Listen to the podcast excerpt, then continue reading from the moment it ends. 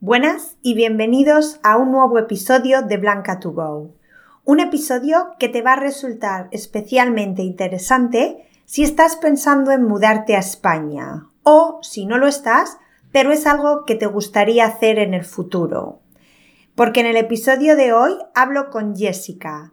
Jessica es irlandesa, pero vive en España y es también la fundadora de Decipher Spain cuya misión es hacer el proceso de relocalización a España y los servicios administrativos relacionados con eso más simple y de manera más humana, integrarte en la cultura del país y acompañarte en el proceso.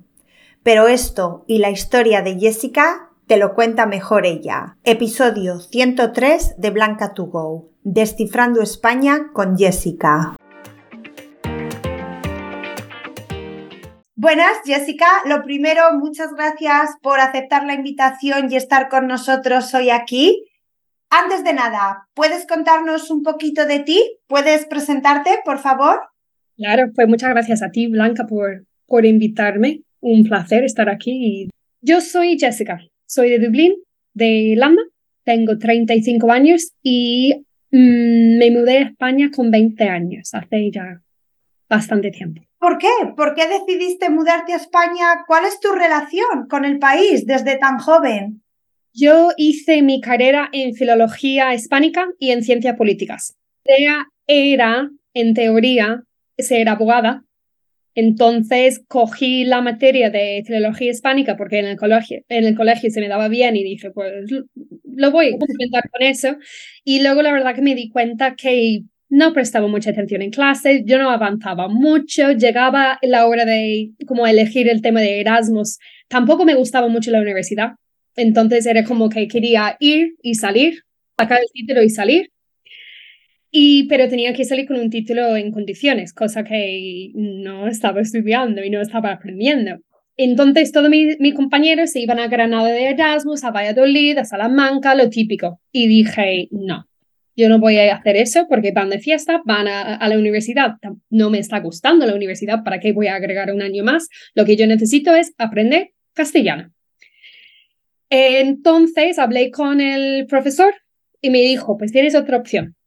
Tienes la opción de los auxiliares de conversación, que son gente joven de, que habla inglés de varios países y van un año escolar a un colegio cualquiera donde te manda el Ministerio de Educación y te, te meten ahí en un pueblo perdido y trabajas 11 horas a la semana y en tu tiempo libre pues haces lo que te da la gana.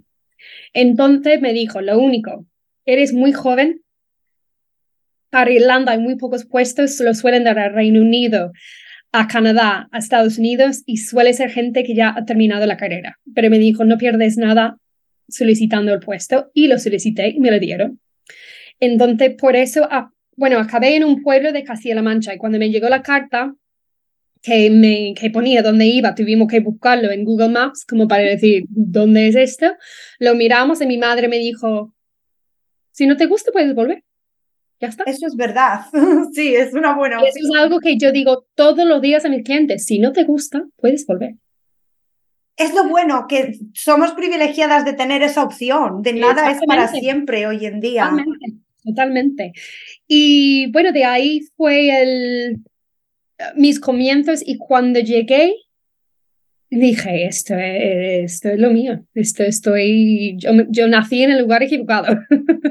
¿Qué?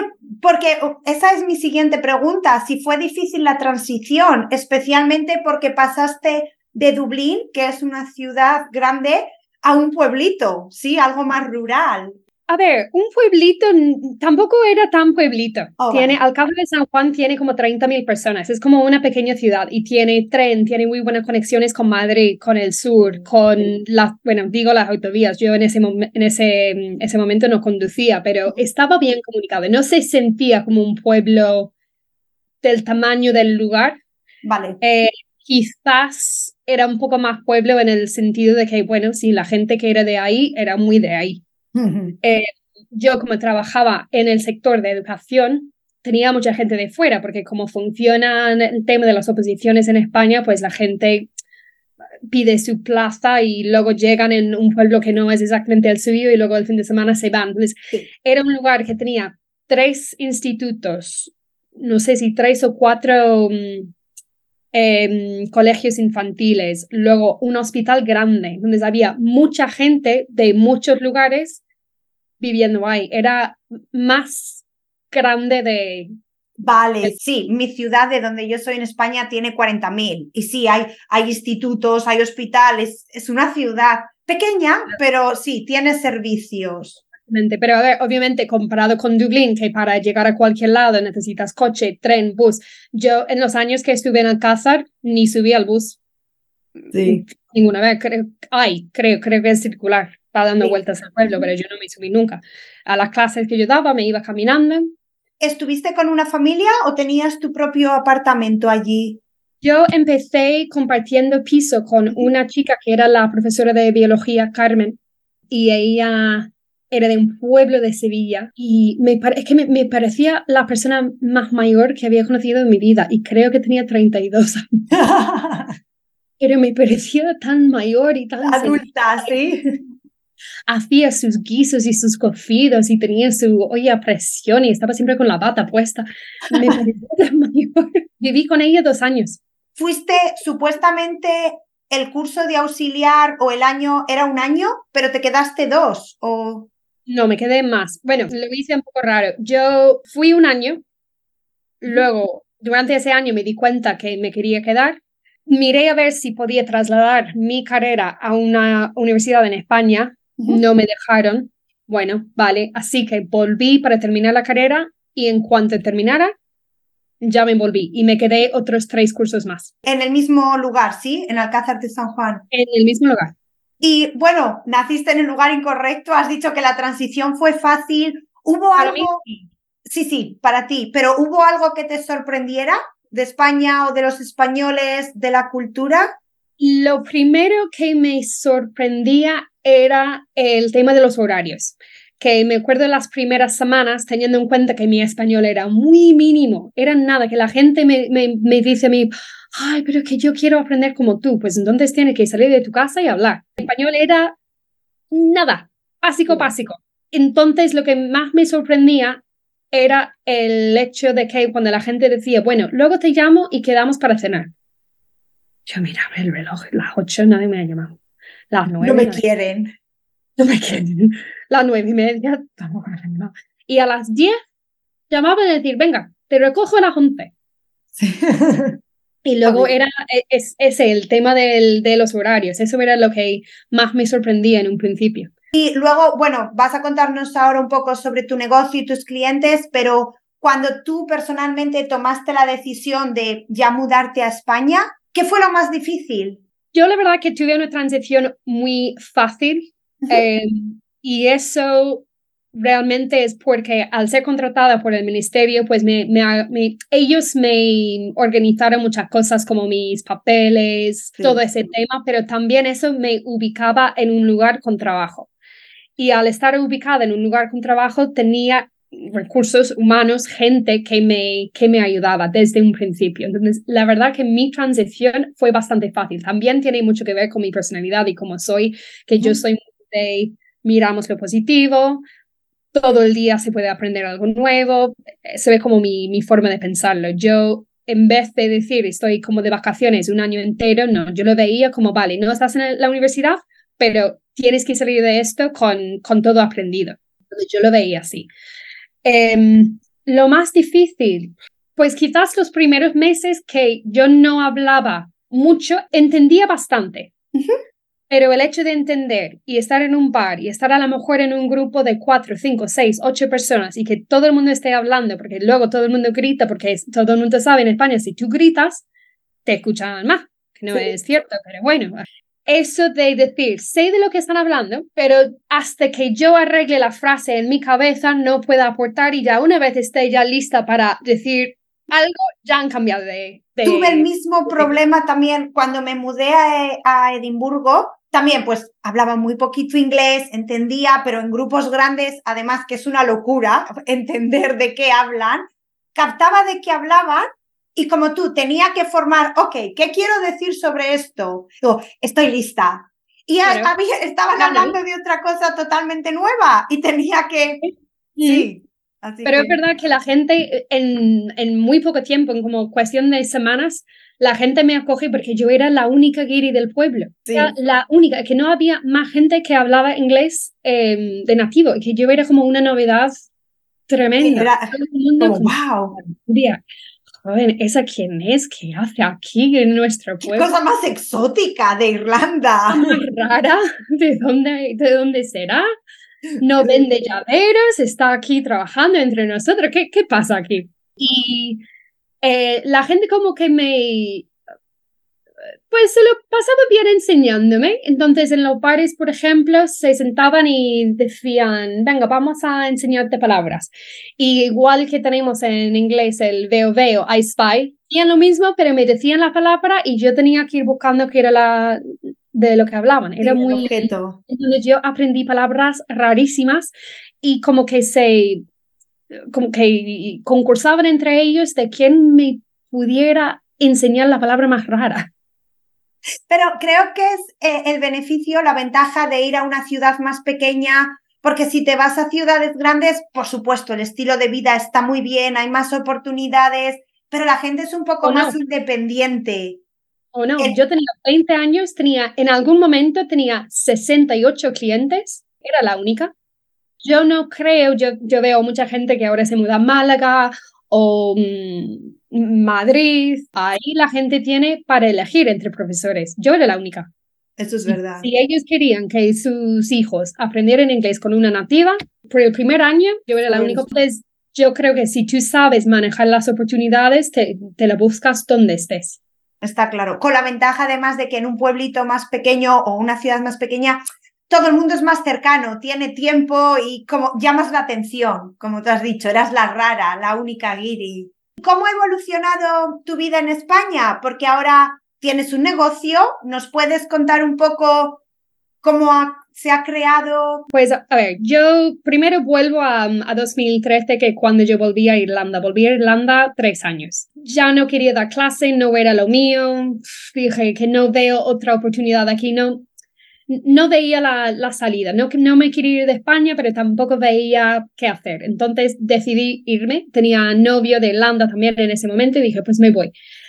Y empecé a trabajar en la Embajada Argentina en Dublín como asistente personal eh, del embajador y trabajé con tres embajadores eh, durante esos tres años y aprendí mucho, aprendí mucho del protocolo, de eventos, de, mm, del lado consular, de visados, todo eso. Y era algo que sí. me gustaba. Pero después de tres años, otra vez dije, mm, ¿ahora qué hago? Ya como que había aprendido todo lo que podía aprender, no quería estancarme y pensé en mudarme de vuelta para España, pero esta vez lo pensé un poco más. ¿Dónde quiero estar yo? ¿Dónde están las oportunidades que yo quiero? Entonces, por eso elegí Málaga. Decidí irme para Málaga porque en esa época había bastante, bueno, todo era más español, pero con empresas, con empresas que buscaba gente bilingüe. Eh, los precios de los alquileres eran mucho más baratos que Dublín, que ahora no es el caso era atractivo y yo sabía que iba a empezar a trabajar y que iba a tener la vida que quizás que, yo quisiera, eh, con más posibilidades. Entonces me fui para Málaga en 2016 y ahí empecé a trabajar en una empresa financiera, justamente como había previsto, que sabía que iba a trabajar de algo. La verdad que es algo que no me gustaba mucho, no se me daba del todo bien. Pero lo que sí se me daba bien era, al ser la única, había mucha gente española y mucha gente de habla inglés, pero había muy poca gente que hablaba las dos cosas y había muy poca gente que sabía algo de la administración, de cómo funcionaba para hacer las residencias, los papeles, apertura de cuentas bancarias. Y eso es algo que yo había aprendido en los años que yo tenía en Alcázar y también durante mis años en la embajada. Entonces, yo hacía eso para todo el mundo. La gente llegaba y decía, voy a, mm, eh, esta persona empieza a trabajar, necesita número, número de seguridad social, lo puedes acompañar, sí, puedes ir al banco, sí, puedes hacer la, sí, cualquier cosa para salir de la oficina, básicamente. Y cuando mm, yo empecé con mi marido, empecé un, eh, antes de todo esto me, me, había casado en Bolivia con mi actual marido y mm, empezamos una empresa de eventos. La idea era un, una empresa de eventos para mm, traer a empresas a hacer como away days, away weekends, e, eventos con sus equipos en corporativos, ¿sí? totalmente. Y luego, ¿qué pasó? COVID. Yo me había como dado de baja como empleada, de alta como autónoma, seguía trabajando en esa empresa con muy pocas horas y mi empresa, en teoría, ya iba hasta que, hasta que COVID dijo, stop, hasta aquí hemos llegado. En donde dije, vale, tenemos que hacer algo porque la hipoteca sigue ahí. Y ahí empecé Decipher Spain, porque me senté un día y dije, ¿qué es lo que puedo hacer? ¿Y qué es lo que puedo hacer?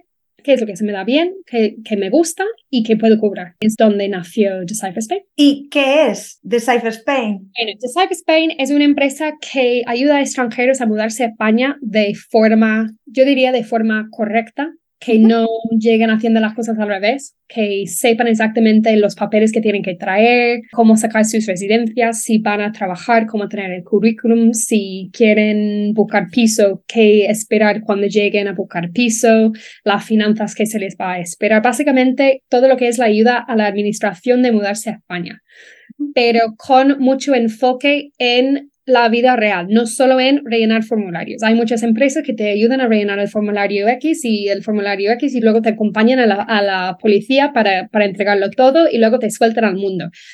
Yo sí suelto mis clientes al mundo, pero quiero que entiendan los procesos, quiero que ellos se vayan a la policía, se involucren un poquito en el tema de explicar el por qué están ahí y que sepan que mudarse a España no significa solo llegar y ser guiri y apartarse, que se tienen que meter un poco más y entender el porqué de las cosas. Sí, bueno, y de hecho te escuché ayer en Instagram que en tus paquetes vas a ofrecer una psicóloga, que creo que es una idea estupenda. Ni siquiera, ni siquiera la voy a ofrecer, va a ser obligatorio. Creo que muchas personas piensan que mudarse a España es muy exótico, que sí, por supuesto, es una buena calidad de vida. Puede ser, totalmente pero puede ser también, te puede explotar en la cara, la cultura es diferente, los horarios, necesitas un, un apoyo, creo que es una buena idea. Entonces yo he decidido, después del último año que tengo a, varios clientes, como se pueden contar en dos manos, los que me han acudido a decir, Jessica, esto me gusta, sé que me gusta, sé que me debería gustar, pero estoy perdida, estoy no, acabo de encajar, No acabo de encajar mi, mi cabeza, el tema lingüístico, el tema. Saben que pueden acudir, acudir a mí por muchos temas, casi por todo. Estoy en el banco y no sé qué preguntar, estoy en no sé qué, pero lo que yo no quiero y lo que nunca he querido es tener a gente tan protegido, tan hacer todo por ellos. Hacer todo por ellos, quiero que aprendan a hacer, quiero que aprendan a hacerlo. Y he visto en el último año a mucha gente eh, sufrir bastante. Entonces dije, vale, en vez de hablar de esto por Instagram, porque lo hablo bastante, y hablarlo también, lo hablo en mis sesiones, mi, las sesiones que tengo con mis clientes antes de que se muden, antes de que decidan trabajar conmigo, que no va a ser del todo fácil, que también tienes que pensar en muchas cosas. Y todo el mundo me dice, no, no, no, yo voy a estar bien, yo voy a estar bien. Y luego somos muy optimistas, sí, la realidad es diferente. Totalmente. Entonces, he, encontrado esta mujer que es irlandesa, está registrada, es una psicóloga registrada, puesta al día tanto con el sistema español como con el sistema de otros países. Y ella va a ofrecer ese servicio eh, para todos mis clientes, que antes que vengan, que si tienen niños, si vienen a jubilarse, si vienen a jubilarse antes de tiempo, que eso es una de las cosas que más cuesta, cuando la gente se jubila antes de tiempo, porque tienen dinero, pero el dinero no hace todo. Pero está muy bien. Ayuda, por supuesto. Ayuda, pero no arregla hmm. muchas cosas. Em, en donde eso es lo que vamos a empezar a hacer. Y que no quiere la psicóloga, lamento mucho, pero no son tus clientes. claro, yo no. no. ¿Qué tipo de, eh, de clientes no? ¿Qué tipo de servicios ofrecéis, Jessica? Todo lo que puede necesitar una persona que se muda a España. Entonces, si vienen con niños y necesitan encontrar colegio, eh, la, inscripción en el colegio, eh, si necesitan comprar coche, les ayudamos con eso. Si necesitan, por ejemplo, tengo una mujer ahora que se muda de Texas en Estados Unidos, trae su caballo. Tenemos que hacer un montón de papeles para el caballo. Tengo otra mujer que se está mudando de Miami y ella trae un perro. El año pasado tengo clientes que, se mudaron con dos perros. Em, búsqueda de pisos tanto para comprar como para alquilar. Eh, revisión de contratos, no sé, todo lo que... luego hay gente que, por ejemplo, tengo un, un cliente que lleva conmigo ya años, tres años, eh, porque también hay gente que se queda conmigo como para, me contratan anualmente para hacer un seguimiento, sí. cosas, sí. Y él quería comprar un jacuzzi y luego el jacuzzi no funcionaba y había que... Lo que puede ocurrir. Sí, cosas imprevistos, totalmente. Y cada caso es diferente y cada, cada familia es un mundo. Y bueno, creo que es obvio, pero ¿por qué piensas que las personas que deciden hacer la mudanza a España es bueno que cuenten con una persona como tú? Yo creo que lo que buscan es un poco de, dirección, de organización, porque muchas veces saben exactamente lo que, lo que quieren hacer, pero no saben en qué orden hacerlo he visto después de estos años que muchos necesitan ese apoyo, simplemente saber que estás al final del teléfono si te necesitan. Por un WhatsApp. He pensado que quería hacer esto y no sé si eso está bien o si me puedes confirmar y mucha gente, yo la verdad que después del año, digamos, que trabajo con cada familia, casi un año, saben exactamente lo que tienen que hacer, pero necesitan un poquito de confirmación y un poquito de apoyo como emocional al final de eso y saber que tienen a alguien con quien pueden hablar si necesitan. Es eso, creo que es bueno cuando haces un cambio, una mudanza siempre es difícil, pero cambiar de países creo que multiplica la burocracia, el papeleo y tener la estrategia, que alguien tenga los pasos a seguir. exacto, el orden, las prioridades, porque mucha gente me, me viene y me dicen, ay, pero es que tengo que encontrar casa y lo tengo que hacer. Digo, vamos a ver, no tienes visado, ¿qué casa vas a buscar? Pero tengo que encontrar un colegio porque no tienes visado. Las cosas en su debido tiempo. Primero, luego nos preocupamos por lo demás. Tenemos mucha tendencia como, como personas que hacemos todo más grande de lo que es y nos preocupamos por las cosas pequeñas porque es más fácil preocuparnos por las cosas pequeñas que por las cosas grandes que nos da más miedo. Entonces, el, proceso del visado es el más importante, entonces es mucho más fácil decir, pero ¿cómo llevo el perro? Es el, el perro se queda de lado. Primero, el visado. Muchas veces yo tengo que hablar con la gente y decir, enfoquémonos. Centrarles. Más es eso, tú conoces el sistema, has vivido allí, conoces el proceso, ¿Crees que España es un país muy burocrático? Sí, España es un país muy burocrático, pero en realidad no creo que sea muchísimo más burocrático que muchos otros países. Simplemente que cuando la gente viene de su propio país, está tan acostumbrada a cómo son las cosas que llegan aquí y dicen, ¡Ah! esto es una pesadilla. No, simplemente que eh, eh, tú estás acostumbrada a otra cosa. Pero realmente, es lo mismo que otros. España, la burocracia de España funciona así. Hay, digamos, una lista de cosas y mientras tú tachas cada cosa en su orden, los papeles se hacen bien. Si tú llegas y te falta un papel, pues te falta un papel, no pueden tachar otro día. Tienes que venir con todo. Si no vienes con todo, pero yo creo que eso es igual en todos los países. Supongo que sí. ¿Cuál piensas que son los mayores choques culturales que tienen tus clientes al llegar a España?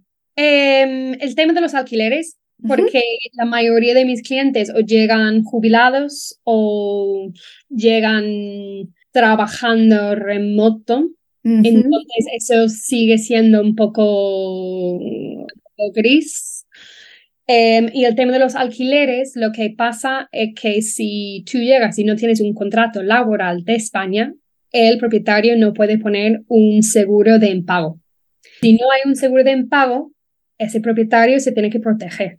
¿Cómo se protege? Se protege económicamente pidiéndote más fianza, que suele ser seis meses, un año.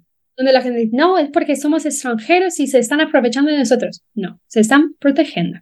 Y eso es un choque cultural, porque hay gente que me dice, pero que tengo inversiones de hasta 500 mil, 600 mil. Da igual.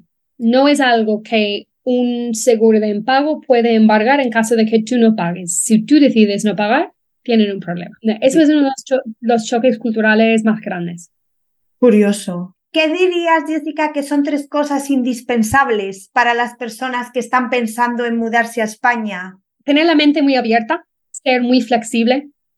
Hay que ser muy flexible porque a, veces las cosas no salen a la, primera porque a la lista pues falta algo. No frustrarse. Yo creo que las cosas indispensables es el, el tema psicológico de decir, voy a fluir con esto. Hay cosas que tú no puedes cambiar, hay formas de actuar que no puedes cambiar y las cosas salen como, como van a salir. Sí, ser muy flexible de mente abierta, no frustrarse cuando las, como si las cosas no salen exactamente como esperaba que salieran. Y tienes que mudar, por ejemplo, con niños o a pedir una residencia aquí en España llevar todo. Y si eso quiere decir que tú pagues a alguien como yo, como cualquier de los tantos yo que hay, mejor tener esa consulta para saber exactamente qué llegar, porque es mucho más fácil conseguir un certificado de nacimiento, de matrimonio, de difunción, de, de lo que sea en tu país de origen, que una vez estar aquí. Buenas tres cosas, la verdad que sí, para estar preparados. ¿Y crees que el español, Jessica, saber español, hablar español es necesario para mudarse a España? No, si tú no quieres aprender español, no lo vas a aprender. En el pueblo donde yo me he mudado en el, el último año, yo no sé cuántos extranjeros hay aquí, pero yo no esperaba tantos. Ayer, comprando pintura, la mujer que me vendía la pintura me miró y me dijo, pero tú no eres de aquí. Digo, no, dice, pero hablas español. Digo, sí. Aquí, si tú no quieres aprender, tú no tienes por qué aprender. Yo lo digo todos los días. Creo que es muy respetuoso hacerlo, te va a hacer la vida más fácil si lo haces, te vas a sentir un poco más cercana a la cultura. Integrada, ¿no? Integrada, te va a gustar la experiencia más, pero de ser necesario, no lo veo necesario. Pero cuando yo digo eso a la gente, me mira y me dicen, pero yo lo puedo hacer. Digo, vale, hazlo. Yo reto a la gente todos los días, tú lo quieres hacer, hazlo. Pero no me digas, lo voy a hacer en un año porque el primer año lo voy a tomar un poco de, de reacción. Si lo vas a hacer, hazlo. De ser necesario, no es necesario. Conozco a muchísima, muchísima gente que lleva aquí muchos años y no saben nada. Yo también. pero no los envidio y creo que mi experiencia ha sido muchísimo, muchísimo mejor de lo que ellos están viviendo. Creo que para una experiencia plena necesitas conocer un poco el idioma, la verdad. Yo realmente quiero que la gente que trabaje conmigo quiera tener esa experiencia. Yo no estoy buscando clientes que se quieren levantar de su país y llegar aquí al sol y vivir de la misma forma. Eso no, es mi tipo de cliente. Sé que existen, en, hay muchos de ellos, pero no es lo que yo busco. Yo busco gente como yo o la más cercana a, a, tener mi mentalidad posible para que trabajemos bien y que quieran aprender lo que es España, porque eso es lo que yo quiero. Que nadie me tenga que decir, ¿sabes qué? Me gusta esto. Quieres transmitir tu pasión, quieres que las personas se contagien de ella. Exactamente. Para terminar, Jessica, ¿qué es lo que más y lo que menos te gusta de España? Eh, vale, lo que más me gusta de España es que no existe el tema de equilibrio, trabajo y vida. Se vive de cada uno vive de la forma que quiere vivir y se trabaja porque, bueno, hay que ir a trabajar, pero no hay tanto, tanto énfasis en el trabajar, ¿sabes? No hay esta mentalidad de que pues yo me levanté hoy a las 5 de la mañana, me fui al gimnasio y, llevo en el trabajo 15 horas y soy mejor que nadie. Estás loco. Em, eso es lo que más me gusta, el hecho de que si tú te levantas a las 8 y haces un par de horas y luego vas y tomas una cerveza y luego vuelves a la oficina y todo es más relajado. El estilo de vida. Lo que menos me gusta es el calor del verano. Vives en el sur también, es sí. Pero antes vivía en el centro y eso era casi peor. Ya, Castilla-La Mancha es...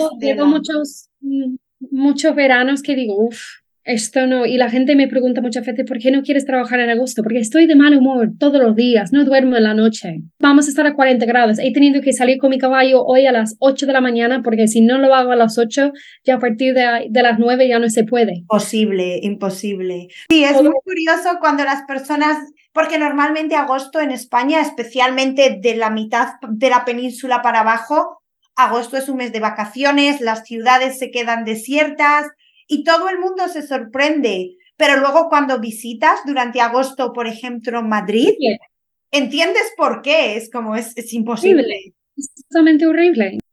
Pues Jessica, eso es. Creo que vamos a ir terminando. No sé si se ha quedado algo que te gustaría decir. Si es así, adelante. Y si no, dinos dónde te podemos encontrar, cómo se pueden poner en contacto contigo. Pues, cualquier persona que se quiere poner en contacto conmigo lo puede hacer a través de Instagram, Facebook o mi página web que es eh, www.decipherspain.com. Eh, mi Instagram está activo casi todos los días y Facebook, bueno, también, aunque un poquito menos. Y mm, no, simplemente decir que cualquier persona que se quiere mudar a España, que quiere trabajar con alguien, que, bueno, que les ayude con todo, pues que tengan un poco claro con qué tipo de persona quieren trabajar, porque si quieres simplemente que alguien te haga los papeles y que te deje libre, bien, o si quieres ir también aprendiendo mientras tanto el por qué, la cultura, el por qué hoy no estoy levantando el teléfono mm, porque estoy de feria o estoy de cualquier lado, como que un poquito más de mm, acompañamiento.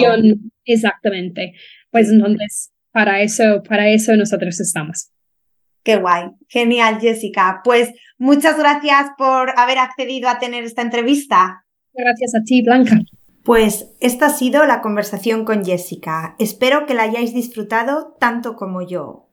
Ahora ya sabéis que Jessica y yo os esperamos en nuestras redes sociales Podéis encontrarnos en Instagram a Jessica como arroba Spain y a mí como arroba Spanish with Blanca.